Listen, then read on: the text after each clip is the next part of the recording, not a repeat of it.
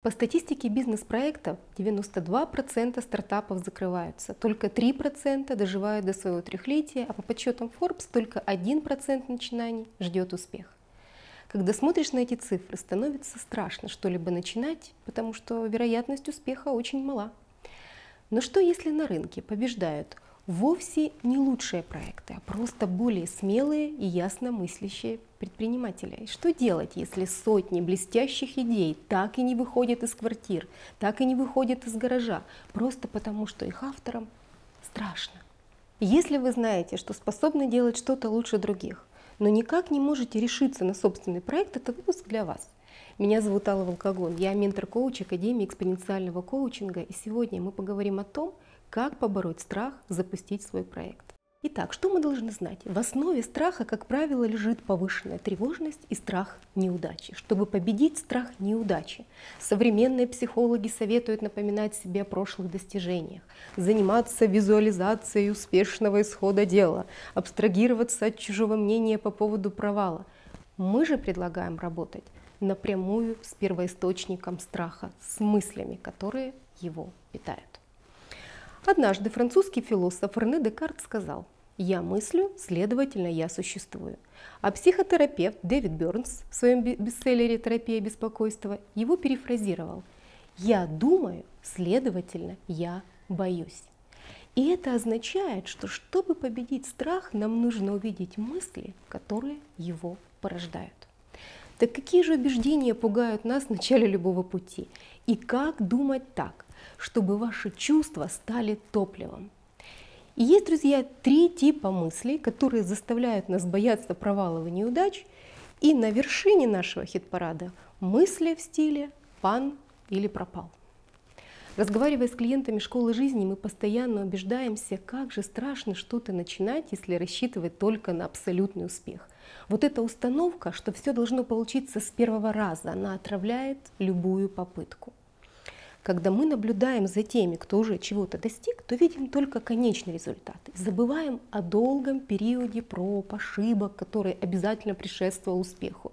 Например, мы с восхищением смотрим «Звездные войны» Джорджа Лукаса, но мы даже не представляем, сколько аматорских съемок ему пришлось сделать, сколько дублей пришлось снять, чтобы достичь мастерства и выработать свой стиль.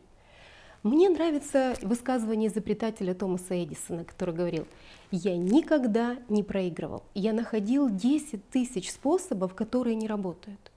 Не страшно, друзья, не страшно, если какая-то из ваших идей кажется ошибочной. Намного страшнее, если вы опустите руки и перестанете пробовать. Думайте как Эдисон.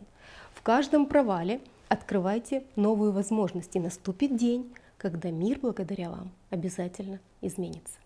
К сожалению, мало кого в детстве поддерживали достаточно, чтобы выработать вот этот иммунитет против провалов. Вместо этого нас критиковали, ругали за помарки, за плохие отметки. И теперь, когда мы уже стали взрослыми, мы продолжаем нести в себе страх несовершенства.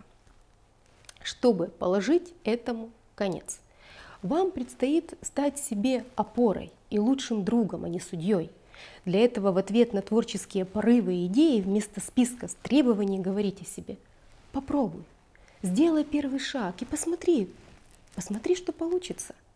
Так вы восстановите чувство безопасности и поддержите себя в начале пути.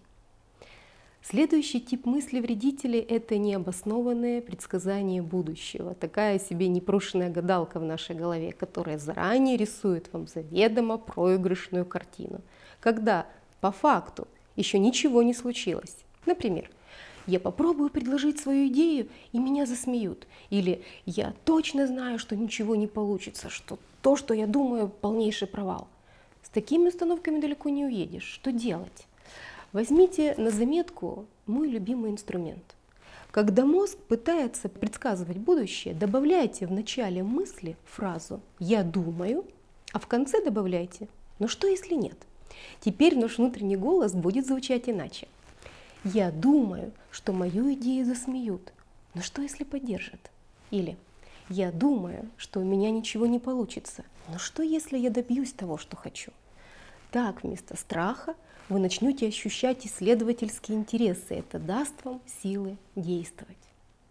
Самое главное не воспринимать страх как своего врага.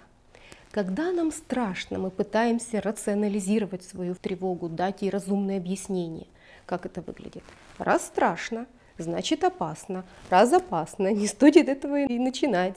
И тогда вы, ну вы когда-нибудь задумывались о том, что испытываете вовсе не страх, а предвкушение нового опыта. По ощущениям в теле эти эмоции практически одинаковы. Колотится сердце, потеют ладошки. Не правда ли, что тревога очень похожа на возбуждение? И еще в 60-х годах психологи обнаружили, что если человек не понимает до конца причину своего физиологического состояния, то он склонен обосновывать ее наиболее простым и очевидным способом, думая, что ему страшно, что он в опасности.